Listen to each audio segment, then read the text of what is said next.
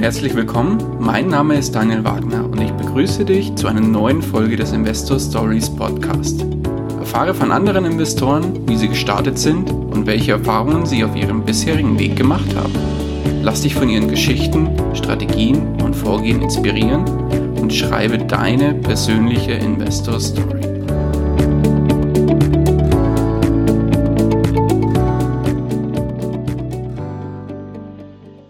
Bevor wir zur eigentlichen Podcast-Folge kommen, möchte ich dir noch kurz unseren Werbepartner vorstellen. Diese Folge wird dir präsentiert von OnVista. Beim Finanzportal OnVista erhältst du nicht nur aktuelle Informationen rund um das Thema Börse und Geldanlage, sondern hast darüber hinaus noch die Möglichkeit, dir ein kostenloses Musterdepot einzurichten. Damit kannst du schnell und einfach verschiedene Anlagestrategien testen oder dein Echtgelddepot spielerisch abbilden. Außerdem kannst du dir Notizen zu deinen Kauf- und Verkaufsentscheidungen machen und erhältst alle relevanten Nachrichten zu all deinen Werten. Die Einrichtung des Musterdepots dauert maximal eine Minute und hast du das Ganze dann eingerichtet, kannst du dein Musterdepot über die OnVista App jederzeit im Blick behalten. Den Link zur Einrichtung des Musterdepots findest du unter www.investor-stories.de slash onvista oder im Blogbeitrag zu dieser Folge. Und jetzt wünsche ich dir viel Spaß bei der kommenden Podcast-Folge.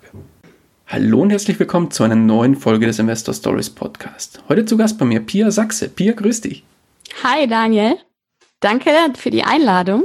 Ja, danke, dass du dir heute die Zeit nimmst. Heute mit einem ganz speziellen Thema und einem ähm, und heute wieder unter dem Format Investor Stories Talk. Und zwar geht es heute um das Thema Vermögen vererben. Bevor wir da jetzt aber näher einsteigen, würde ich vorschlagen, Pia, stell dich doch erstmal unseren Hörern und Hörerinnen kurz vor, damit sie es wissen, mit wem sie es zu tun haben. Ja, sehr gerne. Mein Name ist Pia. Ich bin noch 29 Jahre alt und ich bin im Hauptberuf Rechtspflegerin. Ähm, das wirft jetzt wahrscheinlich schon die ersten Fragen auf, nehme ich an.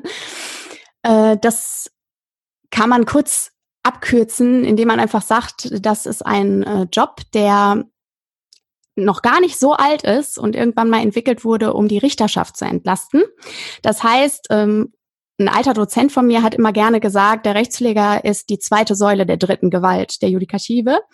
Und ähm, das heißt, ich bin ähnlich wie der Richter in meinen Entscheidungen frei und nur an Recht und Gesetz gebunden und ähm, bearbeite meine Sachen eben vollkommen autark. Und ähm, um da kurz, ganz kurzen Abriss zu geben, was der Rechtspfleger so macht. Gerne. Wir erlassen Fändungs- und Überweisungsbeschlüsse.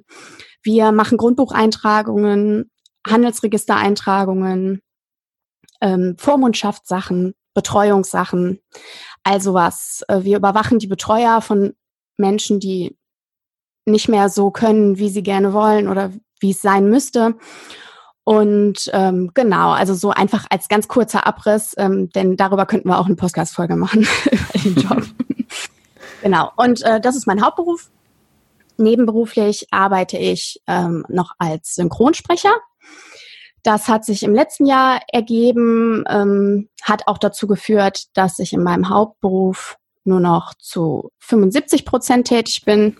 Oh, cool. Und den Rest eben äh, in der anderen Geschichte erwirtschafte für mich. Genau. Ähm, ansonsten, um nochmal kurz so den Bogen zum Investor Stories Podcast zu schlagen, ein bisschen investiert bin ich natürlich auch. ähm, vor allem in ETFs vornehmlich, ähm, habe aber auch eine Eigentumswohnung, die ich vermiete. Ähm, ich selbst wohne zur Miete, vermiete aber die Eigentumswohnung, genau. Und äh, ja, im Grunde, ach so, ein paar P2P-Kredite habe ich noch. Und äh, ja, genau. Perfekt. Und dann weiß ich von dir, dass du natürlich auch selbst eine Kollegin im Bereich Podcasting bist. Erzähl kurz was zu deinem Podcast. Genau. Ähm, das ist ja auch der Grund, weshalb wir uns heute hier unterhalten, praktisch. Ähm, ich betreibe den Podcast Bitte recht einfach. Und äh, das führt mich nochmal kurz zurück zu meiner beruflichen Historie quasi. Ähm, denn als ich angefangen habe, als Rechtspflegerin zu arbeiten, ist mir sehr, sehr schnell vielfach aufgefallen, dass ähm, in der Bevölkerung ganz, ganz große Unwissenheit herrscht zu wirklich Basisthemen des rechtlichen Alltags. Das bringt uns die Schule nicht bei. Und sonst, wenn wir uns dafür nicht wirklich interessieren, dann äh, bereitet es uns auch keiner auf, sondern äh, wir verlassen uns da eben auf die Juristen, weil das Gesetz eben auch nicht unbedingt immer zugänglich ist und sehr verklausuliert. Und wenn du dann den 30. Menschen vor dir sitzen hast, der wirklich da ist und völlig verzweifelt ist, weil er sich einfach durch Unwissenheit in eine fürchterliche Situation gebracht hat und vor allem auch in Bezug auf Erbrecht. Das ähm, ist wunderbar, dass wir das heute besprechen, weil das nämlich eigentlich zu meinen Lieblingsthemen gehört in dem Bereich.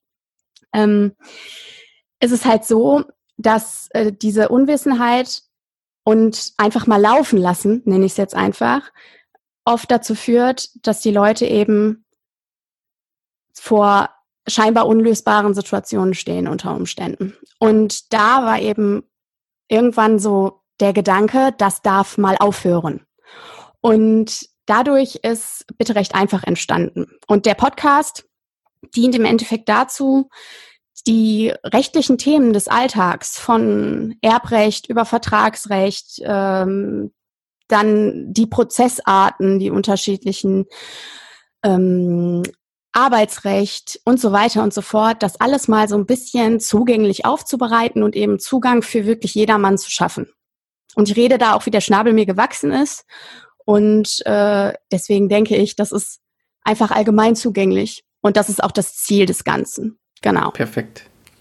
Und genau deswegen bist du heute auch zu Gast, um genau. mit uns das Thema Vermögen vererben unseren Hörern und Hörerinnen heute näher zu bringen. Und ja, bevor wir aber jetzt wirklich ins Thema einsteigen, würde ich gerne noch einen kleinen Disclaimer raushauen. Wir können hier an der Stelle natürlich keinerlei Rechtsberatung oder ähnliches geben. Das ist nicht Sinn und Zweck und unsere Ganz genau. Aufgabe. Genau. Dafür wendet euch bitte entsprechend an die Fachleute, die dafür verantwortlich sind und euch dann wirklich auch Rede und Antwort stehen und dann im Zweifel auch haften, wenn sie euch Quatsch erzählen. Deswegen, wir können, also die Pia gibt heute natürlich ihr, ihr Wissen nach bestem Wissen und Gewissen natürlich auch weiter.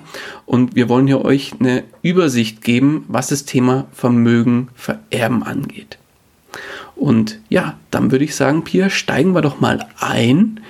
Vererben. Gerne. Wenn vererbt wird, heißt es ja, irgendjemand ist verstorben.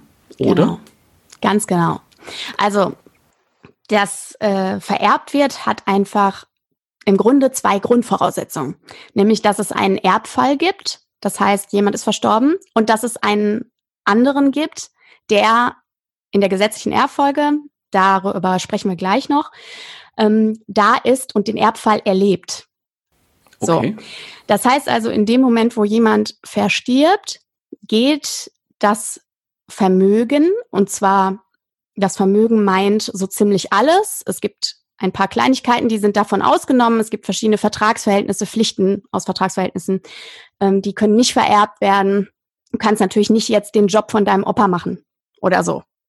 Also kannst kannst halt nicht für den Verstorbenen zur Arbeit gehen, ne? logischerweise. Aber ähm, dass die Gesamtheit der Rechte und Pflichten, die ein Mensch hat, geht eben im Wege der Gesamtrechtsnachfolge, so heißt das, auf einen oder mehrere Erben über. Und die Voraussetzung ist eben, dass diese Erben zum Zeitpunkt des Erbfalls eben auch noch leben. Okay. So. so. Und jetzt, jetzt sagen wir mal, jemand stirbt.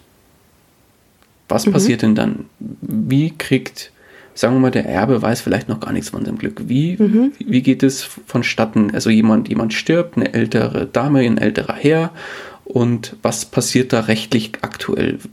Wer kümmert ja. sich da, wenn sich keiner kümmert? Wie ist es da gerade? Also was passiert genau. da genau? Okay. Ähm, gehst du jetzt von dem Fall der entfernten Erbtante aus oder sprechen wir über direkte Verwandte? Oder redest du von einer Situation, wo kein Kontakt besteht?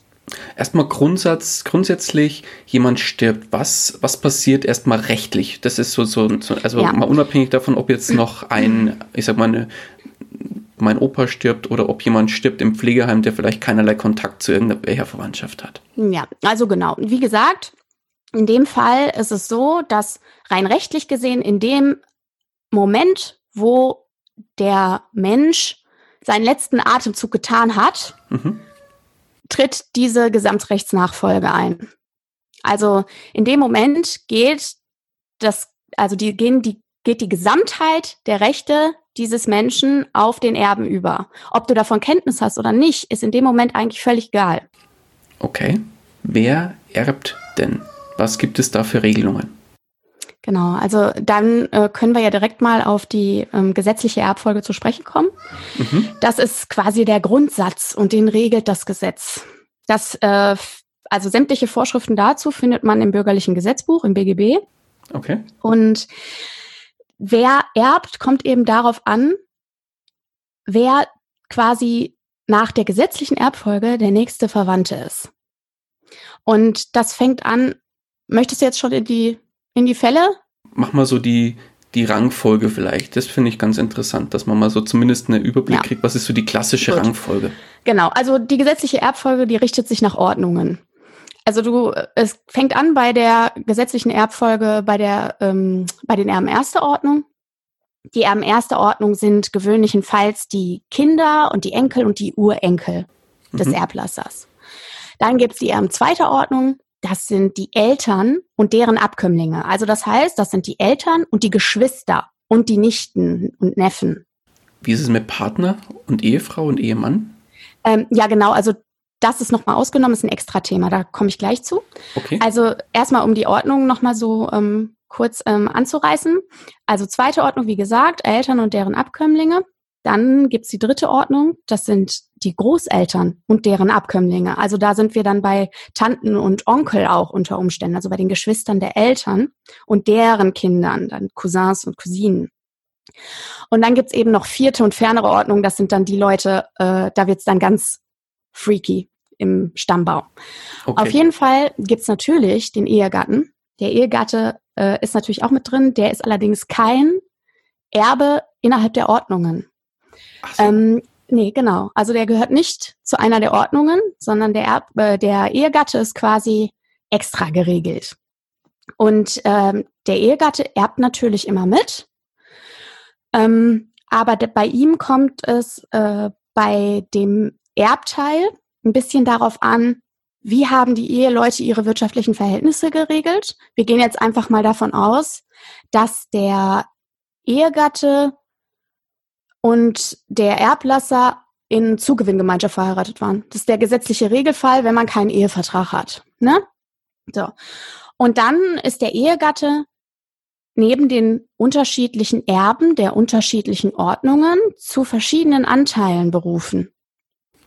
Okay. Und das ist zum Beispiel so, dass ähm, wenn der Ehegatte neben den Verwandten erster Ordnung, das heißt neben den Kindern des Erblassers erbt, dann ist er zur Hälfte als Erbe berufen.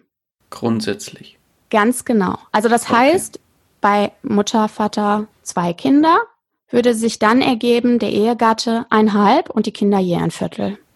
Okay. Genau. Bei der zweiten Ordnung ist er sogar zu drei Viertel als Erbe berufen.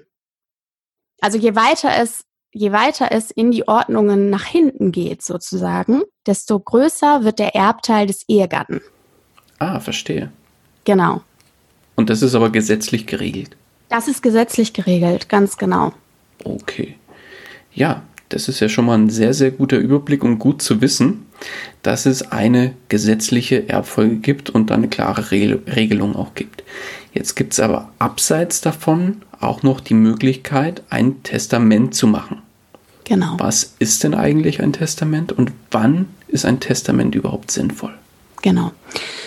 Also ein Testament dient praktisch dazu, dir die Möglichkeit zu geben, von der gesetzlichen Erbfolge abzuweichen.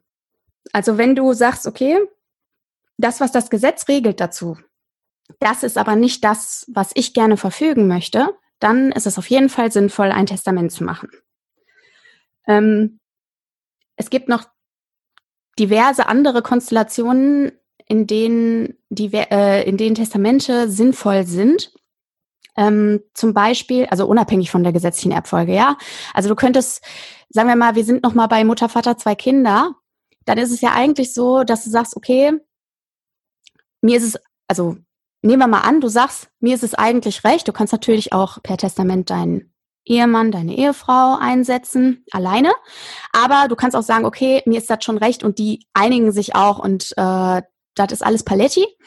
Dann ähm, kannst du sagen, okay, ähm, gesetzliche Erbfolge würde mir grundsätzlich ausreichen. Aber man stelle sich vor, du hast jetzt zum Beispiel eine Immobilie. Und ähm, die Immobilie ist ja im Grundbuch, also im Grundbuch sind ja die Eigentumsverhältnisse der Immobilien eingetragen. Jawohl. Und wenn du als Erblasser jetzt verstirbst und du bist Eigentümer einer Immobilie und ähm, du möchtest, dass ähm, deine Erben es, sag ich mal, so leicht wie möglich haben, dann kannst du auch ein Testament machen. Und äh, in dem Zusammenhang, bevor ich da jetzt wieder drauf eingehe, würde ich gerne einmal zu den Formen des Testaments einfach kommen, wenn das schon passt. Ja, klar, gerne. Ja, okay. Also, die ähm, Formen, also es gibt zwei Formen des Testaments im Grunde genommen. Es gibt das privatschriftliche Testament und das notarielle Testament. Privatschriftlich heißt, ich schreibe das einfach mit der Hand. Ganz genau, das ist ganz wichtig. Das ist auch gut, dass du es ansprichst, weil ein privatschriftliches Testament, was du zum Beispiel auf der Schreibmaschine oder am Computer verfasst, ist nicht gültig. Das Ach, Gesetz, was? genau, das ist unwirksam. Das Gesetz schreibt ganz klar vor, dass ein Testament, ein privatschriftliches Testament handschriftlich zu verfassen ist. Okay. Wenn du gemeinsam mit deinem Ehegatten ein Testament machst, dann gibt es da eine kleine Besonderheit und eine kleine Arbeitserleichterung sozusagen vom Gesetzgeber. Da ist es nämlich so, es reicht, dass einer von beiden das Testament schreibt und der andere mit unterschreibt. Also ähm, da kannst du dann noch einen netten Zusatz hinmachen, wie das ist auch mein letzter Wille oder so, aber es ist ganz, ganz wichtig, dass du auch deine Unterschrift darunter setzt. Mhm, okay. Genau. Ähm, das notarielle Testament wird natürlich nicht handschriftlich geschrieben. Ähm, da triffst du dich eben mit dem Notar, setzt dein Testament nach deinen Vorstellungen auf. Da hast du natürlich den Riesenvorteil, dass du da auch nochmal ordentlich beraten wirst in Bezug auf ähm, deine Erbfolge, die du mit dem Testament initiieren willst, sozusagen. Ähm, und das notarielle Testament, und das bringt mich nämlich wieder zurück auf den Ursprung dieser ganzen Geschichte, ersetzt in vielen, vielen, vielen Fällen zusammen mit dem Eröffnungsprotokoll vom Amtsgericht, was das ist, erkläre ich auch gleich noch, ähm, den Erbschein. Das heißt also, wenn du ein notarielles Testament hast, hast du für deine Erben schon mal die halbe Miete bezahlt, sozusagen. Okay. Genau. Dann komme ich jetzt einfach direkt mal zur Eröffnung, weil ich das gerade jetzt schon angeschnitten hatte. Mhm. Und zwar ist es so, dass äh, wenn ein Testament gemacht wird, du hast ja verschiedene, wie gesagt, verschiedene Möglichkeiten, das zu machen. Du hast auch verschiedene Möglichkeiten, es aufzubewahren. Du kannst es beim Amtsgericht hinterlegen. Der Notar tut es ohnehin. Ähm, aber du kannst auch dein privatschriftliches Testament beim Amtsgericht hinterlegen. Du kannst es aber auch in den grünen Ordner hinten im Schrank packen. Ähm, genau. Bei Testamenten besteht eine Ablieferungspflicht. Das heißt, wenn du als Erbe oder als Angehöriger oder als sonst irgendeine Person, die jetzt dafür zuständig ist, einen Haushalt zum Beispiel ähm, aus, auszusondern. Wenn du auf ein Testament stößt, musst du es beim Amtsgericht abgeben. Und das Amtsgericht muss es eröffnen. Eröffnen bedeutet, also man hat da immer so eine Vorstellung von, hatte ich zumindest früher, dass ich immer dachte, okay, in so amerikanischen Filmen, da trifft man sich dann beim Notar und äh, oder beim Gericht und dann sitzt da einer und liest das vor und alle sind total empört, weil Tante Erna dem einen Neffen mehr ver äh, vererbt hat als dem anderen. Ja, okay. Ja, das ist überhaupt nicht so. Diese Termine werden nicht abgehalten. Das, äh, die Testamentseröffnung verläuft grundsätzlich einfach schriftlich. Das heißt, äh, wir machen das im stillen Kämmerlein. Das macht übrigens auch der Rechtspfleger. Ähm, und das Testament bekommt dann ein Eröffnungsvermerk und es wird ein Protokoll zur Testamentseröffnung verfasst. Und da steht auch drin, dass keiner anwesend war übrigens. Mhm, okay. Ja. So.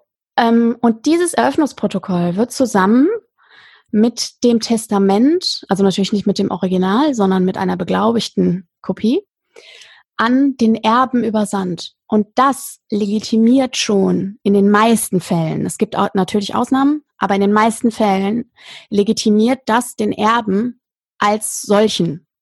Das heißt, er muss am Ende des Tages keinen Erbschein mehr beantragen. Okay, soweit verstanden. Jetzt aber die spannende Frage, woher weiß denn ein Erbe, dass er bzw. sie überhaupt ein Erbe ist? Ja. Da komme ich jetzt zu so einem Fall, weil sie nicht Kinder haben keinen Kontakt mehr zu den mhm. Eltern oder vielleicht auch Großeltern, die versterben, Kontakt ist nicht mehr da. Wo, wie, wie kommen die an die Info, dass sie überhaupt Erbe geworden sind? Ja, also da gibt es ganz unterschiedliche Varianten. Ähm, wir gehen jetzt von keinem Kontakt aus. Ne? Also entweder wir haben tatsächlich ein Testament und das wird eröffnet. Da drin sind die Erben benannt. Oh, das ist vielleicht auch noch eine, eine Entschuldigung, wenn ich nochmal unterbreche, ja, eine ganz klar. wichtige Frage bei einem Testament. Wenn ich jetzt ein Testament handschriftlich verfasse mhm. und sage zum Beispiel, meine Tochter Lea erbt das und das, würde mhm. das reichen oder muss ich den vollen Namen inklusive zweiten Vornamen etc. reinschreiben mhm. oder wie ist das geregelt? Also das ist gar nicht geregelt. Ähm, du kannst, äh, du kannst deine Tochter einfach mit dem Vornamen, du kannst sogar theoretisch Leute mit dem Rufnamen ähm, betiteln. Allerdings wird es dann schwieriger fürs äh, Nachlassgericht, die Leute zu ermitteln. Genau. Also da kriegen wir dann Probleme. Also ich würde auf jeden Fall empfehlen, den vollen Namen, das Geburtsdatum und die aktuelle Adresse zu dem Zeitpunkt auf jeden Fall mit aufzunehmen. Du musst das nicht zwingend ändern, weil es natürlich im Rahmen der Erbenermittlung da Mittel und Wege gibt, auch die, eine aktuelle Adresse rauszufinden. Wir sind ja verpflichtet dazu, die Leute zu informieren. Ne? Mhm. Ähm, aber so viel wie möglich und vor allem das Geburtsdatum ist auch ganz gut, weil das immer ein, äh, einfach ein ein sehr eindeutiges Identifikationsmerkmal ist. Sagen wir mal, wir, es wird beerbt, Thomas Schmidt, ja, genau. Thomas Schmidt, so, äh, da am besten nochmals Geburtsdatum dazu packen oder sonstige Identifikationsmerkmale. Ne? Okay, verstanden. Genau. Dann habe ich dich jetzt unterbrochen. Genau, ach so. Du wolltest darauf hinaus, wie erfährt man äh, davon, dass man Erbe ist. Ne? Ja, also es gibt verschiedene Wege. Der erste Punkt wäre, es gibt zum Beispiel ein Testament. Das Testament liegt beim Amtsgericht oder wird dort abgegeben und wird dann eröffnet. Da drin sind die Erben benannt und dann wirst du angeschrieben. Dann bekommst du eine beglaubigte Ablichtung des Testaments und das Eröffnungsprotokoll, von dem ich vorhin sprach. Mhm. Das heißt, das, die Arbeit des Amtsgerichts ist erstmal die Erben zu ermitteln und die korrekten Adressen zu ermitteln von denjenigen. Ja, genau. Also du hast ja sonst keine Möglichkeit. Wir haben die Verpflichtung, das ist gesetzlich so geregelt, ja. die Erben von der Eröffnung zu benachrichtigen. Okay. Und ähm, dazu brauchst du natürlich die Adressen. Das heißt, wir müssen irgendwie gucken, dass wir an die Leute kommen. Mhm. Genau. Okay. Das heißt, ich würde auf jeden Fall in irgendeiner Art und Weise eine schriftliche Information darüber kriegen, wenn ich Erbe oder irgendwo als Erbe eingesetzt wäre. Gesetzt den Fall, dass ein Testament vorliegt mhm. und dass das Testament ähm, äh, eröffnet werden kann und dass du dort benannt bist. Natürlich. Wenn ähm, das, wenn das Nachlassgericht keine Ahnung hat von den Vorgängen, dann kann es natürlich vom Nachlassgericht auch nicht be äh, benachrichtigt werden. In dem Fall ist es dann aber oft so, dass ähm, sogar, also ich habe es oft schon gesehen, dass Leute kamen, die gar nichts wussten und Jahre später von zum Beispiel Gläubigern angeschrieben worden sind weil die Gläubiger natürlich auch ihre Ermittlungsarbeit machen. Die wollen ja ihre Kohle zurück. Und ähm, die werden dann quasi über solche Dinge darauf aufmerksam gemacht, dass, die, äh, dass sie Erben sind. Unter Umständen geht es eben an dir vorbei oder die Erben sind gar nicht zu ermitteln. Mhm. Ähm, dann gibt es noch eine Möglichkeit. Und zwar ähm, kann es sein, dass wenn es kein Testament gibt und die gesetzliche Erbfolge ist überhaupt nicht klar und es ist niemand bekannt, dann gibt es die sogenannte Nachlasspflegschaft. Die ist jetzt vielleicht auch in Bezug auf ähm, den Vermögensaspekt sehr interessant, denn die Nachlasspflegschaft setzt voraus, dass es einen zu sichernden Nachlass gibt. Das bedeutet, es wird irgendwie bekannt, hm, sagen wir mal, der Nachbar teilt mit, die äh, Verstorbene hat in einer Eigentumswohnung gewohnt. Und die Bank teilt mit, also die Bank erfährt vom Versterben und teilt mit, die Verstorbene hatte bei uns noch ein dickes Depot oder ein Tagesgeldkonto mit 200.000 Euro oder was auch immer.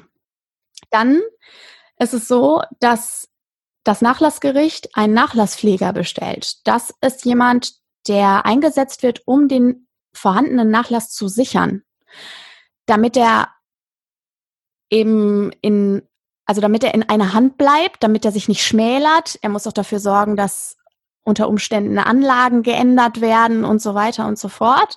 Er muss eben dafür sorgen, dass das, was da ist, erhalten bleibt. Und er ist quasi der Ersatz der potenziellen gesetzlichen Erben. Und der Nachlasspfleger, der ermittelt auch die Erben. Okay, das heißt, es ist jetzt, die gesetzliche Erbfolge würde jetzt eintreten. Dann würde das Amtsgericht würde, würde, würde das Amtsgericht herausfinden von sich aus, wer ist Sohn, Tochter etc. oder wie ist das geregelt? Genau, das nicht. Also du bist, du bist zwar verpflichtet, also das bringt mich jetzt mal zum Thema Erbschein. Mhm. Das ist auch ganz gut, dass wir da mal hinkommen. Du bist verpflichtet, ein Testament abzuliefern, aber du bist nicht verpflichtet, einen Erbschein zu beantragen.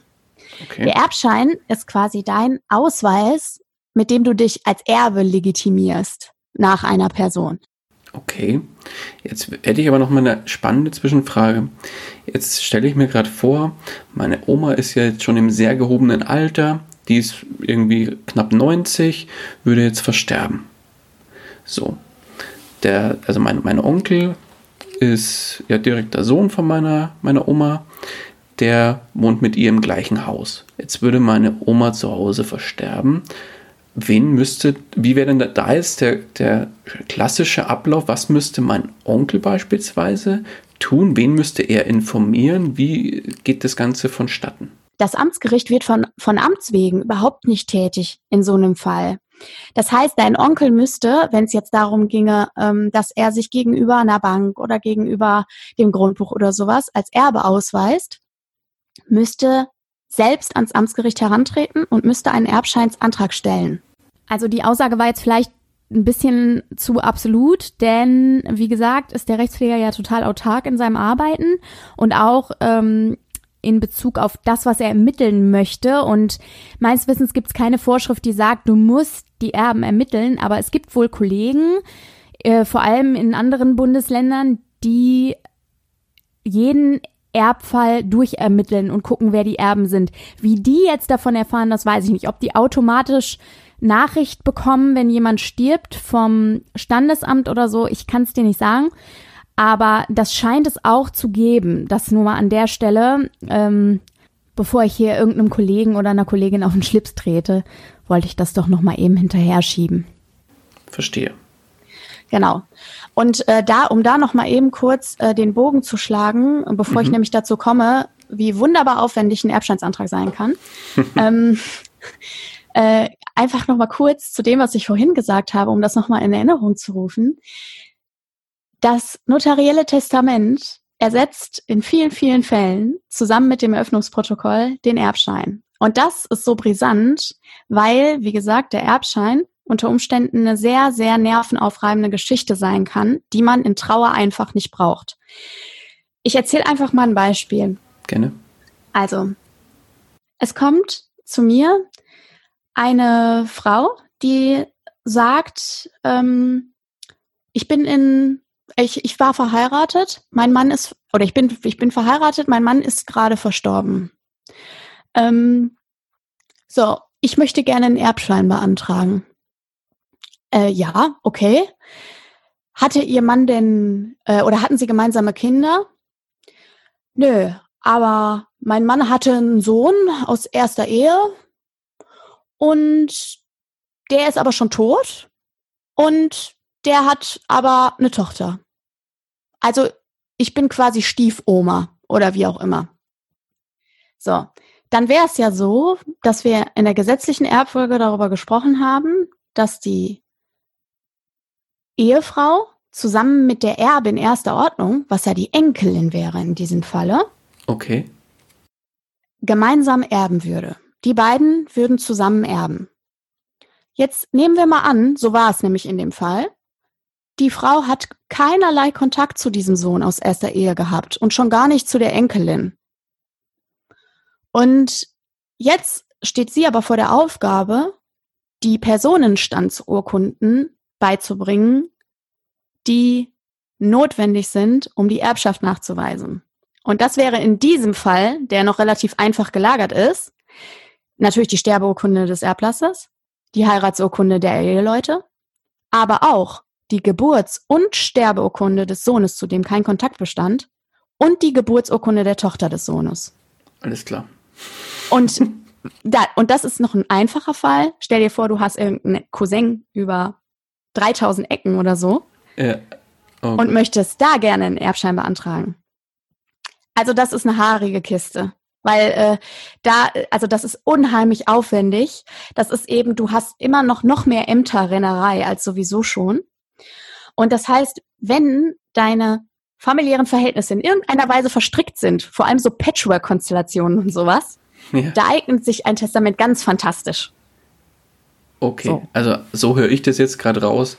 Empfehlung von deiner Seite ist eigentlich immer ein Testament zu machen nach Möglichkeit. Ganz ehrlich, ja. Also ich bin absoluter Riesenfan von Testamenten. Das Weil es ist einfach äh, klar ist dann. super klar. Ja, äh, es ist oft auch nicht klar. also auch Testamente sind oft äh, schlecht formuliert oder oder dann sitzt halt ein Laie und versucht ein äh, vernünftiges Testament auf die Beine zu stellen. Am Ende des Tages ist das dann auszudeuten durch den Richter. Ne, der Richter ist derjenige, der beim Testament den Erbschein macht. Ähm, aber das äh, lohnt sich schon. Also in den meisten Fällen ist es schon ganz gut, eine klare Linie zu fahren und dafür eignet sich auf jeden Fall ein Testament. Und je komplizierter die Familienverhältnisse sind und auch je mehr Vermögen du zu vererben hast in unterschiedlichen Anlageformen, äh, desto sinnvoller wird es einfach ein Testament zu machen. Ja, okay, verstanden. Und im Idealfall dann auch notariell, wenn man da nochmal entsprechend beraten wird. Und möchte ich auch nochmal sagen, Ja. einfach nochmal an der Stelle. Und weil das notarielle Testament dir zusammen mit dem Eröffnungsprotokoll unter Umständen den Erbschein erspart. Ah, okay. Ne? Verstanden. Weil es direkt Genau. beim Notar auch hinterlegt ist und alles. Ja, genau. Aber dazu äh, noch eine kleine Ergänzung. Kenne? Also wenn einer im Testament benannt ist, dann braucht er auch keine, dann braucht er keine Urkunden. Ähm, dann, dann reicht es, dass er sich als der identifizieren kann und da nochmal auch äh, äh, die, die kleine Brücke zu dem Thema, wie benenne ich die Leute am besten so genau wie möglich. Ähm, der braucht dann keine Urkunden, sondern er muss sich einfach als der identifizieren, der im Testament benannt ist. Das heißt einfach mit dem Ausweis. Ja, genau. Also das, das wäre, auch in dem Fall ist es schon sinnvoll, einfach um diese Urkundenrennerei zu sparen. So, Okay. Nee, sehr gut. Toller, toller Überblick auf jeden Fall. Jetzt aber die ganz, ganz spannende Frage. Am Anfang hast du schon mal ganz kurz was dazu gesagt. Was wird denn alles vererbt? ja. Also im Grunde ist es so, dass alles, was der Erblasser hatte, vererbt wird. Schulden und Vermögenswerte. Okay. Also das heißt, wenn du sagst, ja, ich trete das Erbe an, dann sagst du auch ja, ich nehme auch die Schulden in Kauf. Darf man vorher sich angucken, was derjenige hat? Ja, das ist eine gute Frage. Du darfst dir das angucken, es wird dir nur keine Auskunft geben. Das ist das Problem. Ähm, da beißt sich nämlich die Katze in den Schwanz, weil du musst ähm, einen Erbschein vorlegen, äh, um dich als Erbe zu legitimieren. Oder ein Eröffnungsprotokoll. Aber wenn du anfängst, dich um diese ganzen Geschichten zu kümmern, dann ist das so, als hättest du das Erbe angenommen. Das wertet das Gesetz, äh, der, das wertet die Rechtsprechung als konkludente Annahme der Erbschaft. Das heißt, wenn man du das ja anfängst, Ge genau, also du fängst an, dich darum zu kümmern, du fängst an, Einsicht in Konten zu nehmen und so. Das bedeutet, du fängst an, die Rechte des Verstorbenen wahrzunehmen. Und das wird dir unter Umständen und im Zweifel ausgedeutet als die Annahme der Erbschaft. Und das kann dich natürlich in Teufels Küche bringen. Und wenn du zur Bank gehst und du sagst, Tante Erna ist verstorben, ich möchte jetzt gerne mal gucken, was Tante Erna so auf dem Konto hatte, dann wird die Bank sagen, ja nö, äh, weis dich mal aus als Erbe, was ist hier mit äh, Testament oder mit äh, Erbschein? Verstanden. Das heißt, im Idealfall weiß der Erbe dass es mehr Vermögenswerte gibt als Schulden. Genau. Wenn bekannt ist, dass auch, dass auf jeden Fall hohe Schulden bestehen, ist da eher die Empfehlung dann zu sagen, hm, wenn ich mir nicht sicher bin, dann lieber das Erbe ausschlagen und falls ja, wie macht man sowas? Ja, also die Ausschlagung ist auch ein, ein super Thema. Ähm, du kannst, also ich hatte schon einige Leute, die gesagt haben, ich bin mir überhaupt nicht sicher und die dann von sich aus auch gesagt haben, also ich schlage es jetzt lieber aus. Mhm. Aber ähm, ich kann da natürlich jetzt keine Empfehlung geben. Also nee, klar. Ich glaube, ich persönlich, wenn du mich jetzt nach meiner persönlichen Meinung fragst, ja. und ich wüsste jetzt, keine Ahnung, nehmen wir mal Tante Erna oder was. Also ich habe jetzt, ich habe keine Tante Erna, aber angenommen, ich hätte eine. Und Tante Erna äh, ist äh, wahnsinnig besessen gewesen von Immobilieninvestments und hat da schön Kredite aufgenommen, möglichst wenig Eigenkapital investiert und so weiter. Und das äh, läuft auch alles prima dann kommt es halt drauf an, wie viel Einblick hatte ich denn da rein? Ja, also wie viel Einblick hatte ich denn in deren Verwaltung? Wenn ich jetzt gar keinen Einblick habe, dann würde ich lieber sagen, nee, Leute, äh, ich bin raus an der Stelle. Mhm. Also zu heiß auf gut Deutsch. Ja, also wäre es mir persönlich, wäre es mir persönlich auf jeden Fall. Ja, genau. Und wie schlägt man jetzt so ein Erbe aus? Ja, also das Erbe ausschlagen, das kannst du entweder beim Notar machen oder beim Amtsgericht. Und das äh, am besten, also rein praktisch gesehen, wäre meine Empfehlung am besten einfach mal, wenn man jetzt zum Amtsgericht gehen will und nicht zum Notar, beim Amtsgericht anzurufen und zu fragen, ob man einen Termin braucht, weil es kann passieren, dass du abgewiesen wirst und die Leute dir sagen, ja, alles klar, bist jetzt zwar hier, aber kannst trotzdem einen Termin machen, bitteschön. Ähm, das kannst du dir an der Stelle natürlich sparen, indem du da einfach mal eben anrufst und fragst. Ähm, dass die Ausschlagung passiert auch, indem du etwas zu Protokoll erklärst. Ähm, das heißt, du kommst hin, nehmen wir mal jetzt beim Amtsgericht, du wärst jetzt bei mir und würdest, eine, würdest eine Ausschlagung machen wollen. Dann setzen wir uns zusammen hin und du erklärst mir in der Ausschlagung, dass ähm, der und der verstorben ist, dass du das Erbe eben nicht antreten möchtest. Du kannst Gründe dafür angeben, musst du aber nicht. Aber in den meisten Fällen ist es halt so, dass die Leute sagen, das Erbe ist überschuldet. Und das wird dann auch so aufgenommen.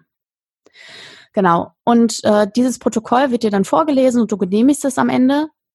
Und dann ist die Sache im Grunde für dich erledigt. Das Protokoll kannst du dann auch ähm, zum Beispiel Gläubigern entgegenhalten, ja. Also du kannst dir davon eine Kopie mitgeben lassen und kannst dann, wenn ein Gläubiger an dich herantritt, irgendjemand Findiges, der herausgefunden hat, dass du in der Erbfolge sein könntest, dann äh, kannst du es ihm auch entgegenhalten so. Und äh, das gleiche passiert beim Notar, kostet übrigens auch das gleiche, aber der Notar, der schlägt vielleicht nochmal Umsatzsteuer drauf, das machen wir nicht. Ähm, okay. Ne, genau. Also kostentechnisch fahre ich beim Erbe ausschlagen günstiger zum Gericht zu gehen. Ähm, grundsätzlich zumindest was die Umsatzsteuer betrifft. Mm, verstanden. Ja. Okay. Genau. Und äh, auch eine ganz wichtige Frage, weil ich kenne einen Fall in meinem Bekanntenkreis ja. bezüglich der Fristen von einer Ausschlagung. Ja. Weil da ist nämlich von einer Bekannten der Vater verstorben, die hatten keinen Kontakt mehr, der war völlig mhm. überschuldet und die mhm. hat dann aber, weil sie die Frist nicht eingehalten mhm. hat, die Schulden geerbt.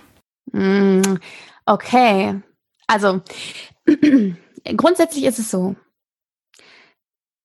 Ähm, kurze Rückfrage, wusste die deine Bekannte, äh, dass, sie, dass der Vater verstorben war? Ja, sie hat das aber sich da sie. sehr viel Zeit gelassen und okay. wollte es dann ausschlagen das, nach okay. Monaten. Ja, und ja, da war ja, natürlich diese Frist vorbei. Deswegen frage ich genau. so, so direkt nochmal nach. Ja, genau, genau. Also das, deswegen musste ich jetzt gerade noch mal rückfragen, denn es gibt eine Frist zur Ausschlagung einer Erbschaft.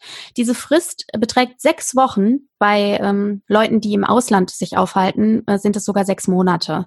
Aber äh, im Inland sind es sechs Wochen, äh, binnen derer du ähm, die Ausschlagung erklären kannst. Und diese Frist beginnt aber nicht mit dem Erbfall, sondern beginnt ab Kenntnis. Deswegen fragte ich gerade, ob deine Bekannte Kenntnis davon hatte, dass der Vater verstorben war.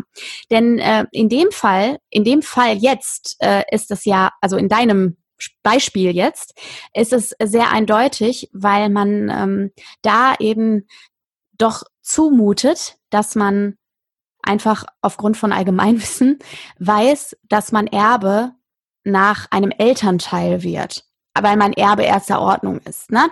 Ähm, und deswegen geht da erstmal äh, wird da erstmal davon ausgegangen, okay, wenn du weißt, dass der Vater verstorben ist, dann weißt du auch, dass du Erbin geworden bist. Das ändert sich natürlich, wenn es jetzt irgendein entfernter Onkel ist oder so, ja. Dann kannst du natürlich Kenntnis davon haben, dass der verstorben ist, aber im Zweifel weißt du nicht, dass du Erbe bist, weil äh, da noch, weiß ich nicht, drei andere dazwischen geschaltet sind oder so. Ähm, aber wenn in dem Fall ist es jetzt dann tatsächlich so, wenn sie die Frist versäumt hat und sie wusste, dass sie Erbin geworden ist, dann ist es echt Pech. Genau. Ja, also diese Frist beginnt zu laufen ab dem Zeitpunkt der Kenntnis davon, dass du Erbe bist. Mhm. In dem Fall, ach so, kleine Ergänzung dazu noch, äh, ja. äh, weil ich gerade sagte, wenn drei dazwischen geschaltet sind oder so, dann ähm, die können ja auch alle ausschlagen. Und immer wenn einer ausschlägt, dann hat das die Wirkung, als hätte der den Erbfall nicht erlebt. Und dann geht's in die nächste Generation. Also das heißt, wenn es jetzt nicht der Papa gewesen wäre, sondern es wäre der Onkel gewesen. Oder so. Ne? Nee, nee, äh, schon verstanden. Dann greifen quasi die nächsten, nächsten genau. Ordnungen, oder? Ja, genau, genau. Also dann greifen die, dann geht's in die nächste Ordnung und nochmal in die nächste Ordnung und so weiter, weil von der, also wir gehen ja dann davon aus, als wäre es so gewesen, dass in der ersten Ordnung niemand gewesen wäre. Und so geht das eben durch die Ordnungen durch bis zur hinterletzten Ecke der Verwandtschaft sozusagen. Mhm. Okay. Nee, auf jeden Fall super Sache. Ausschlagung, ganz, ganz wichtiges Thema. Auf jeden Und Fall. Und jetzt würde ich gerne bei dem Thema, was wird vererbt, nochmal kurz auf ein paar spezielle Vermögenswerte eingehen. Mhm. Einfach nur, damit man mal grob ein Gefühl dafür kriegt, was wäre denn da zu tun oder wie komme ich denn im Fall einer Erbschaft an dieses Vermögen ran. Da würde ich jetzt mal anfangen mit dem ganz klassischen Bargeld in Form von Girokonten, Tagesgeldkonten oder ähnlichem? Ja. Ähm, also da ist es so, dass du grundsätzlich wird die Bank von dir einen Erbschein verlangen. Also das wird der Grundsatz sein. Oder eben ein notarielles Testament plus Eröffnungsprotokoll. Du kannst aber auch, also das ist auch, wird auch oft gemacht, wenn es tatsächlich ähm, so einfach überschaubare Verhältnisse sind, dass man sagt, okay, es gibt irgendwie ein Girokonto und ein Tagesgeldkonto, die sind beide bei der gleichen Bank. Dann gibt es auch die Möglichkeit, ähm, eine Bankvollmacht einzurichten. Das solltest du nicht mit diesem äh, Formular machen, was du dir runterladen kannst für äh, Vorsorgevollmachten oder sowas und Geldgeschäfte, sondern das solltest du vor Ort in der Bank machen oder bei einer Online-Bank dann eben über äh, den Bevollmächtigten über so ein äh, Postident-Verfahren oder sowas nochmal ähm, legitimieren. Yeah. Ähm, denn die Banken, das hat sich in der Praxis jetzt vielfach gezeigt, die akzeptieren ähm, private Vollmachten oft nicht. Ich denke, das hat den Grund, dass die Angst davor haben, haftbar gemacht zu werden, wenn sie an den Falschen auszahlen. Ähm, und diese Vollmachten, die kannst du über den Tod hinaus machen. Ah, okay. Das heißt, genau. mal überspitzt gesagt, meine Mutter sagt, sie würde mir eine Vollmacht für ihr Girokonto ausstellen über den Tod hinaus. Genau. Dann dürfte ich über das Geld, was da drauf ist, im Falle ihrer, ihres Todes auch verfügen. Ganz genau. Alles klar. Aber wenn jetzt keine Vollmacht vorhanden ist, würde der Erbschein als Legitimation reichen und die Bank würde mir den, das Geld auszahlen. Ganz genau. Also der Erbschein ist praktisch, der, der Erbschein ist der heilige Gral der Erbenidentifikation. okay. Also das ist quasi das Nonplusultra. Wenn du einen Erbschein hast, der dich als Erbe ausweist, dann bist du auf jeden Fall safe okay. in den Vermögenswerten. Okay. Ja. Ich denke mal, bei den Depots wird es eins zu eins identisch sein genau. zu den ja, Girokonten genau. Tagesgeldkonten. Genau. So, dann lass uns mal zu dem etwas spezielleren Fall der Immobilien gehen. Mhm. Wie ist es da? Also bei Immobilien ist es so, ähm, also wenn du Erbe bist und du hast eine Immobilie geerbt, da hilft dir nur der Erbschein weiter oder halt äh, das notarielle Testament in Verbindung mit dem Eröffnungsprotokoll. Das wären die Alternativen. Okay. Ähm, das hat einfach den Grund, dass die Erbfolge für das Grundbuchamt urkundlich nachgewiesen sein muss. Das ist einfach der Grund dafür. Das sind, äh, da greifen eben grundbuchrechtliche Vorschriften und die sind da ein bisschen anders als äh, bei der Übertragung von anderen ähm, Vermögenswerten. Die sind einfach viel, viel spezieller und das Grundbuch braucht einen urkundlichen Nachweis deiner Rechtsnachfolge. Okay, verstanden. Genau. Dann würde das ganz normal über das Grundbuchamt etc. gehen. Genau. Also dann würdest du quasi, du würdest deinen Erbschein beantragen und würdest dann mit deinem Erbschein zum Grundbuchamt gehen und würdest den dort vorlegen und würdest dann sagen, ich hätte gerne die Grundbuchberichtigung. Auch im Grundbuch beziehungsweise bei Immobilienerbschaften gibt es sicherlich Möglichkeiten, das mit Vollmachten über den Tod hinaus zu regeln und äh, mit Hilfe dieser Vollmachten das Grundbuch zu berichtigen. Allerdings äh, würde ich da gerne an den Notar verweisen, weil der sowieso mit einbezogen werden müsste. Und das ist auf jeden Fall auch mit Kosten verbunden, weil man das dann über einen Übertragungsvertrag machen müsste und der müsste ja dann auch wieder beurkundet werden. Das heißt, so der konservativere und sicherlich auch praktisch relevantere Weg ist, das über den Erbnachweis, also über den Erbschein oder das notarielle Testament in Zusammenhang mit dem Öffnungsprotokoll zu regeln. Aber das wollte ich trotzdem nicht unerwähnt lassen. Übrigens kleiner ähm, Fakt am Rande. ist vielleicht auch ganz interessant. Die Grundbuchberichtigung, also das Grundbuch soll immer richtig sein. Das ist das Bestreben. Und deswegen ist die Grundbuchberichtigung zwei Jahre nach Versterben einer Person kostenfrei. Ja. Mit äh, einer Vorlage des Erbscheins. Genau. Okay. Ja, sehr gut. Dann, jetzt hast du selber gesagt, du hast selbst P2P-Kredite. Genau. In der Regel sind diese P2P-Plattformen ja nicht im Inland und eine klassische, genau. ein klassisches Bankkonto. Wie ist es in so einem Fall? Ja. Also da wäre einfach, also ich habe jetzt im Vorfeld so, ich habe versucht, da irgendwas rauszufinden. Aber was sich letztlich nur bestätigt hat, war das, was ich schon vermutet hatte, nämlich, ähm, dass das einfach, das ist nicht so easy, weil ein deutscher Erbschein auch nicht in jedem, also damit kannst du im Ausland im Grunde nichts anfangen. Es gibt noch sowas, das nennt sich europäisches Nachlasszeugnis. Da ist aber die Frage, ob quasi das Land, in dem du dich ausweisen willst, ähm, das akzeptiert oder akzeptieren muss, ja, ob es dann gewiss, ob das, ob es da ein bestimmtes Übereinkommen gibt ähm, oder nicht. Und alles darüber hinaus, das führt viel zu weit, das ist viel zu juristisch. Und da muss ich auch ehrlich sagen, also das nennt sich internationales Privatrecht, in das wir da gehen. Da ist dann die Frage, welches Erbstadt, also welches Erb, Erbgesetz kommt da überhaupt zum Tragen und so weiter und so fort. Ähm, und da bin ich, also das ist einfach viel, viel, viel zu detailliert. Das kommt auch wirklich auf das Land an, in dem das Unternehmen sitzt und so weiter.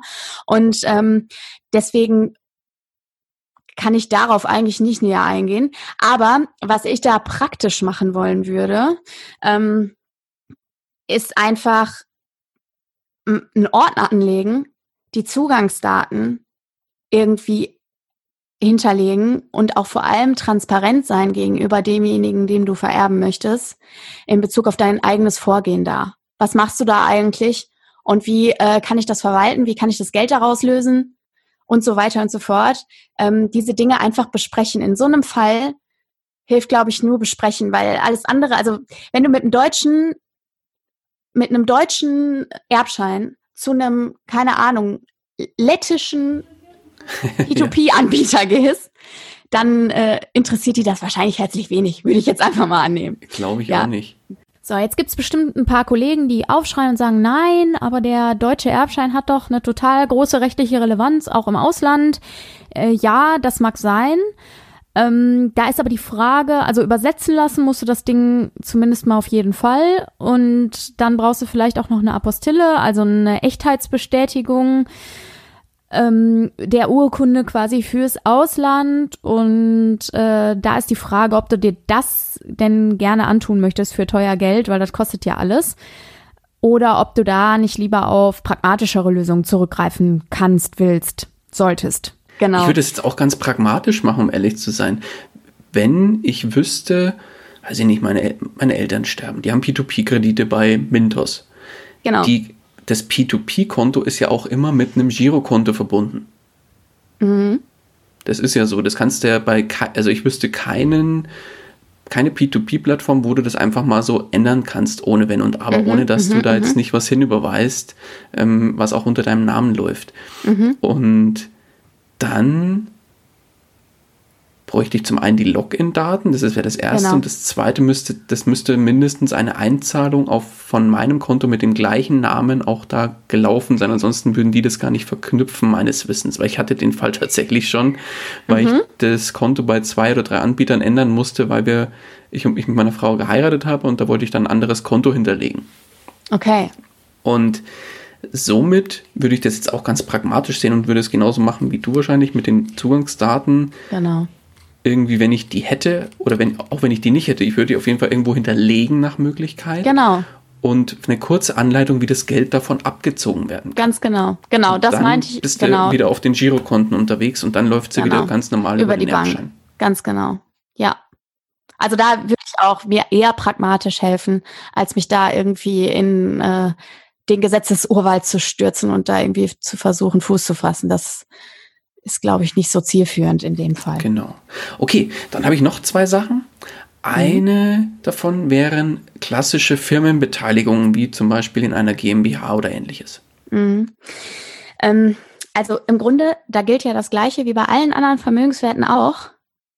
Das wird halt, das wird halt vererbt, wenn du stirbst ähm, an denjenigen, der dann eben dran ist, ob gesetzlich oder testamentarisch äh, in der Erbfolge, ja. Aber ähm, bei sowas, ich würde auf jeden Fall ein Testament machen, weil du tust auch keinen Gefallen den Leuten, die nichts damit anzufangen wissen. Also ich hoffe doch sehr, dass die Leute, die jetzt äh, diejenigen Zuhörer, die Firmenbeteiligung haben, dass die sich im Klaren darüber sind, das äh, genau das gleiche gilt übrigens auch für Unternehmen und eigene Gewerbe, dass, dass man das bitte im Vorfeld regeln sollte, wer das äh, hinterher bekommt und so weiter, ja. Und wer das auch weiterführen soll. Ähm, das ist eine sehr individuelle Frage und da sollte jeder sehr individuell drüber nachdenken. Okay. Das heißt, da auf jeden Fall auch über den, ja, ein notarielles Testament gehen und das Ganze sauber klären. Das würde ich unbedingt machen. Also in solchen Sachen mhm. auf jeden Fall. Das hat ganz, ganz, ganz viel ähm, Explosionspotenzial, sowas. Okay. Dann sind wir in der Zeit schon relativ fortgeschritten. Jetzt würde ich abschließend gerne erstmal ganz, ganz lieben Dank, dass du auf jeden Fall hier so mal einen super Überblick gegeben hast über das Thema Erben und Vermögenswerte vererben. Jetzt würde ich aber das sowohl für mich als auch für unsere Hörer ähm, dass wir mal so ein bisschen paar Beispiele auch noch haben, mhm. ein paar Fälle durchsprechen mit dir. Mhm. Gerne. Und da würde ich anfangen mit einem ganz, ganz klassischen Fall, den wahrscheinlich jeder von uns auch kennt. Vater, Mutter, Kind. Mhm. Eltern sind verheiratet und jetzt stirbt ein Elternteil. Okay. Ähm, möchtest du dir auch die Erbteile angucken? Also sollen wir, sollen wir über die Anteile auch sprechen? Gerne. Das ja, sollte okay. ja relativ schnell gehen, weil das genau, sind jetzt alles genau, Fälle, genau. wo ich hier habe, die jetzt nicht so äh, detailliert runtergehen wie in dem anderen Fall mit der Nichte dritten Grades oder so, was wir vorhin ja, tatsächlich okay. hatten. Okay. Ja, also ähm, du hast äh, Mutter, Vater und ein Kind, hast du gesagt, ne? Genau. Ähm, genau. Und äh, die Eheleute leben in Zugewinngemeinschaft, nehme ich an. Genau, alles gesetzlich ja. geregelt. Kein alles Testament gesetzlich, vorhanden. kein Testament und kein Testament und kein Erbvertrag, äh, Ehevertrag. Mhm. Alles genau. klar. Okay. Ähm, in dem Fall wäre es so, dass der Ehegatte zu einhalb berufen wäre. Denn äh, dazu noch mal eine kleine Ergänzung. Gesetzlich geregelt ist tatsächlich, dass der Ehegatte neben den Erben erster Ordnung zu einem Viertel berufen ist und durch die Zugewinngemeinschaft der Zugewinneausgleich beim äh, Erbfall so vollzogen wird, dass noch ein Viertel dazukommt. So setzt sich das ein Halb zusammen. Ah, okay. Genau. Also das heißt, in dem Fall wäre es einfach halb-halb. Also Kind 50 Prozent und dann Vater oder Mutter, je nachdem, wer genau. verstirbt, auch 50 Prozent. Genau. Okay. Dann, wie wäre es in dem Fall, wenn beide Eltern sterben, auch gleicher gleiche Konstellation und das Kind ist noch unter 18. Mhm. Okay. Ähm, also grundsätzlich ändert sich durch das Alter des Kindes überhaupt nichts. Also das heißt, die Eltern versterben und das Kind ist der Erbe erster Ordnung, der alleinige Erbe erster Ordnung und schließt dadurch, dass er in der Ordnung als allererster da steht, alle anderen Ordnungen aus und ist Alleinerbe. Okay. Und jetzt möchtest du mich bestimmt fragen, was man für Regelungen treffen könnte, um das Kind abzusichern. Wäre schön. Ja, gerne, gerne, gerne. Also ähm, du kannst, es gibt ein Instrument, was du neben der Erbeinsetzung zum Beispiel im Testament verfügen kannst. In so einem Fall würde ich würde ich ein Testament machen. Ich persönlich, ganz persönlich, würde ein Testament machen, um mein Kind abzusichern für solche Fälle. Ähm, und ähm, du kannst zum Beispiel einen Testamentsvollstrecker einsetzen im Testament. Oh, das hört sich ja böse an. Nein, das ist eigentlich gar nicht böse. Der Testamentsvollstrecker, genau. Vollstrecker steht in dem Fall einfach für Ausführer. Der ähm, Testamentsvollstrecker ist der Ausführer deiner letztwilligen Verfügung, deines Testaments. Ähm, du kannst ihn festlegen, dann nimmst du die Person, äh, eine Person deines Vertrauens. Oder ähm, Du kannst auch sagen, das Amtsgericht soll nach freiem Ermessen festlegen. Das geht theoretisch auch. Allerdings solltest du auch da ganz klar kommunizieren, weil der Testamentsvollstrecker das Amt annehmen muss. Also genau, du kannst nicht jemanden festlegen und er ist dann daran gebunden. Und ähm, in diesem Fall kannst du dann zum Beispiel dafür sorgen, dass dieser Testamentsvollstrecker, bis dein Kind volljährig ist oder 25 oder was auch immer, äh, das Erbe verwaltet für das Kind. Also das Erbe, was unter Testamentsvollstreckung steht, ist für den Erben nicht greifbar, solange es unter Testamentsvollstreckung steht. Sondern und der Vollstrecker könnte dann auf das Girokonto zugreifen und da selbst auch Geld abheben? Ja, genau. Okay. Genau. Also das heißt, du solltest schon jemanden einsetzen, der äh, weiß, was er tut ähm, und äh, dann könnten natürlich auch so Dinge passieren wie eine monatliche Auszahlung oder sowas. Ja, okay, oder äh, Unternehmensverwaltung bis zu dem Zeitpunkt, wo das Kind selber in der Lage ist oder was auch immer. Okay. Genau. Und noch eine Kleinigkeit, die ist vielleicht auch ganz interessant zu wissen. Mal abgesehen vom Vermögen und Vererben zur Absicherung des Kindes. Du kannst als Eltern festlegen, wer der Vormund deines Kindes sein soll. Über ein Testament? Ähm, ja. Testamentarisch. Okay. Und das mhm. Gericht ist daran gebunden, wenn der Vormund diese, dieses, also wenn der Vormund das machen will. Also der muss auch wiederum zustimmen. Ja, ja, klar. Also du kannst ja niemandem was überstülpen. Aber wenn der Vormund sagt, ja klar, auf jeden Fall, haben wir so abgesprochen, ähm, dann ist das Gericht auch daran gebunden. Das heißt, du kannst als Eltern schon testamentarisch festlegen, wer der Vormund deines Kindes sein soll, wenn du stirbst. Mhm. Okay, interessant. Genau. Gut zu wissen. Ja, dann lass uns den ersten Fall, was wir jetzt hatten, mhm. erweitern um ein weiteres Kind. Mhm. Einfach ähm, auch gleich, die ja. gleichen beiden Fälle. Ein Elternteil genau. stirbt und beide Elternteile sterben. Genau, okay. Ein Elternteil stirbt, dann bleibt es ja dabei, dass ähm, über, der überlebende Ehegatte erbt die Hälfte in der Zugewinngemeinschaft und die Kinder dann je ein Viertel. Okay. Genau. Und ähm, jetzt hatten wir noch Beide Elternteile sterben. Beide Elternteile sterben, genau. Die Kinder erben zu je einhalb. Also es ist im Grunde logischerweise sagt das Gesetz, okay, dann diejenigen, die, die in der gleichen, im, also die gleich stehen in der Reihenfolge sozusagen, kriegen natürlich den gleichen Anteil. Mhm. Jetzt habe ich aber noch mal eine Frage bezüglich dem Vollstrecker. Mhm. Gerne. Und zwar, wenn jetzt tatsächlich bei den Kindern, also das Kind bleibt in der Familie das einzige Überlebende, beide Elternteile sterben und es wird kein, es gibt kein Testament und das Kind mhm. ist 15 oder 16. Mhm. Würde das Kind voll über das Geld verfügen dürfen schon? Oder gibt es da auch gesetzliche mhm. Regelungen, dass das erst mit 18 verfügen darf darüber? Naja, das Kind ist ja noch nicht voll geschäftsfähig.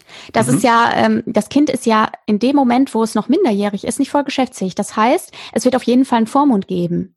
Solange das Kind nicht volljährig ist, wird es einen Vormund geben. Wie gesagt, da hast du die Möglichkeit festzulegen, wer das sein soll. Ansonsten ja. wird äh, vom Gericht ein Vormund bestellt. Das Gericht hat auch da natürlich die Aufgabe zu ermitteln, welche Verwandten sind denn da, mit denen das Kind gut zurechtkommt, die auch bereit und in der Lage sind, das Amt ähm, auszuführen und äh, ansonsten gegebenenfalls jemanden vom Jugendamt oder sowas äh, dort einzusetzen. Und selbstverständlich hat der da als dann neuer gesetzlicher Vertreter auch die Verfügungsgewalt über das Vermögen des Kindes. Klar, okay, verstanden. Das heißt, im Idealfall setzt man es selbst fest, um die Kinder abzusichern. Genau. Dass man da nicht irgendwo in, ja, auf das Gutdünken der Gerichte dann überspitzt Genau. gesagt, muss ich jetzt so äh, Ja, ja, ja, ja. Mhm. Ja, ja, genau, genau. Okay, dann nächster Fall. Mhm. Vater, Mutter und Kind, aber die Eltern sind nicht verheiratet. Ja, das ist ein heißes Eisen. Also, Und jetzt stirbt auch wieder ein Elternteil.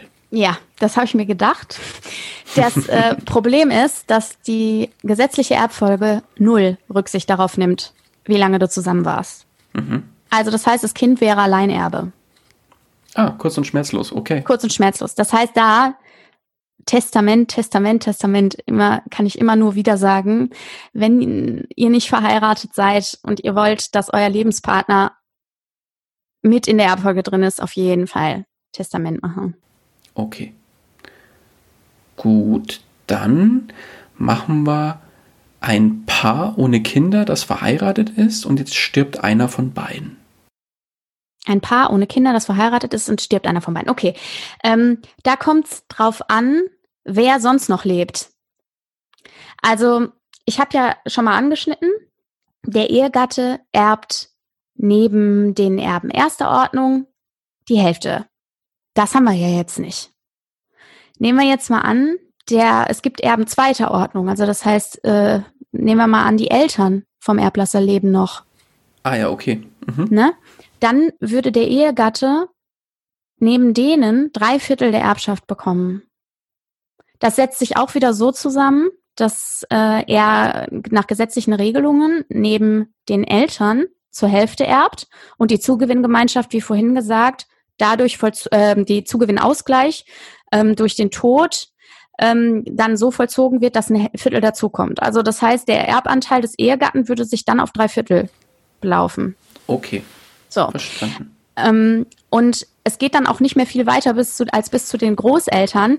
Ähm, wenn keine Großeltern und äh, wenn du, wenn neben den Großeltern keine Verwandten dritter Ordnung mehr vorhanden sind, dann erbt der Ehegatte ganz alleine. Ah, okay. Das heißt, es Also geht bis zu einem heißt, gewissen Level ja. und dann. Genau, genau, genau. Mhm. Also das Gesetz sagt da, sind weder Verwandte der ersten oder der zweiten Ordnung noch Großeltern vorhanden. So erhält der überlebende Ehegatte die ganze Erbschaft. Okay. Ja, Genau. spannend. Gut. Und dann lass noch abschließend einen letzten Fall machen. Mhm. Vater, Mutter und Kind. Vater und Mutter sind verheiratet. Das Mhm. Kind ist jedoch aus einer anderen Ehe.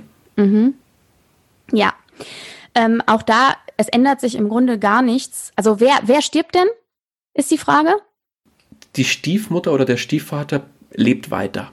Der, ja, alles klar, genau. Also stirbt derjenige, der das Elternteil ist von dem Kind, was da in der Familie lebt. Okay. Ähm, es ändert sich gar nichts im Vergleich zum ähm, verheiratet, äh, verheiratet sein und äh, leibliches Kind beider Elternteile, Okay. ähm, weil es ja auf die Person ankommt, die stirbt. Und äh, die Menschen, die jetzt erben, sind ja genau so mit dem Erblasser verbunden, wie äh, auch in einer Familie, wo es keine Kinder aus erster Ehe gibt, sondern nur gemeinsame Kinder. Das heißt, es ändert sich da im Grunde gar nichts. Der Ehegatte erbt die Hälfte und das Kind erbt die Hälfte. Und wenn jetzt die Stiefmutter, Moment, macht das Sinn? Doch, wenn die Stiefmutter stirbt oder der Stiefvater? Dann, genau, dann ist es so, als hätte sie keine Kinder.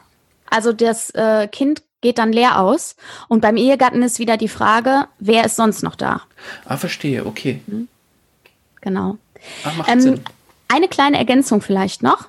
Ja. Weil ich denke, dass das ganz, ganz wichtig ist, gerade auch in Bezug auf eben das Thema Vermögen vererben.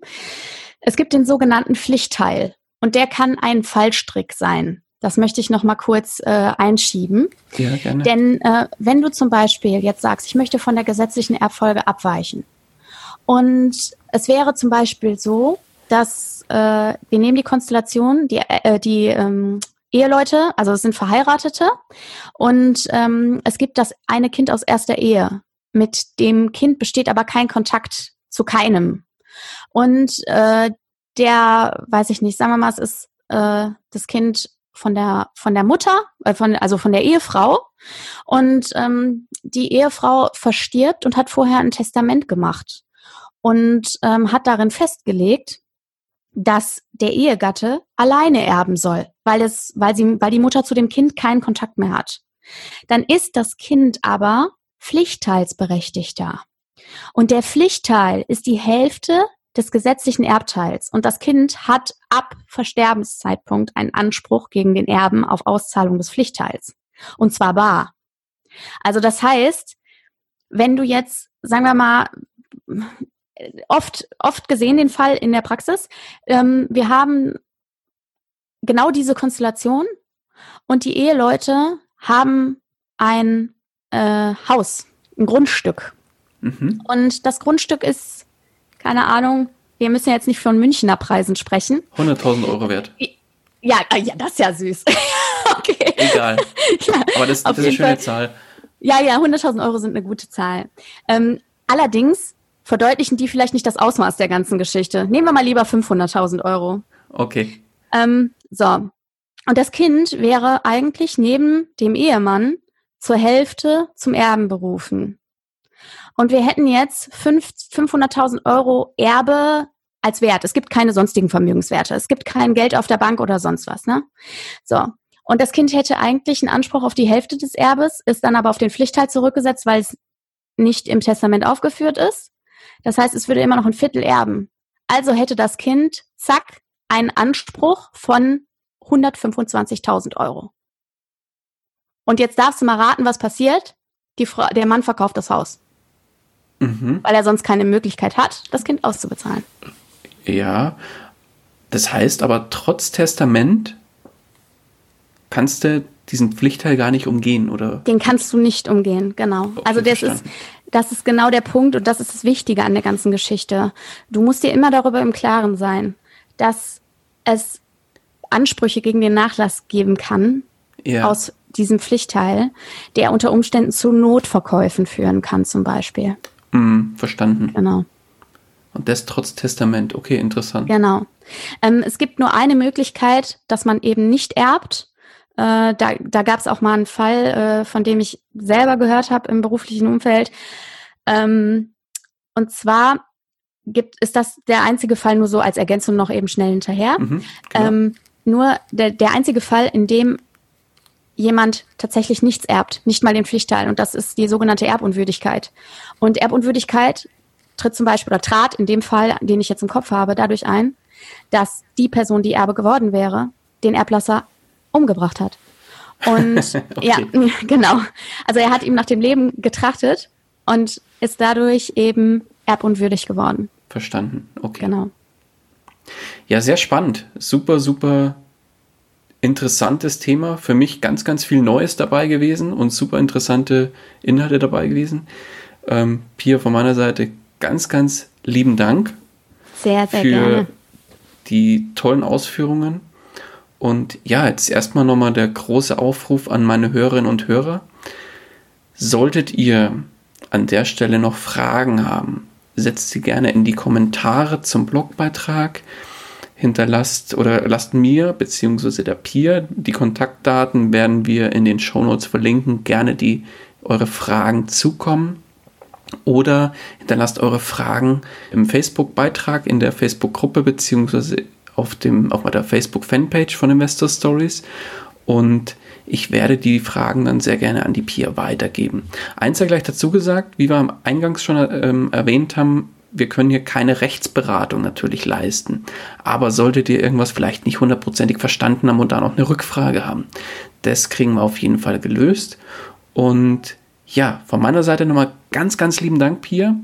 Sehr und gerne.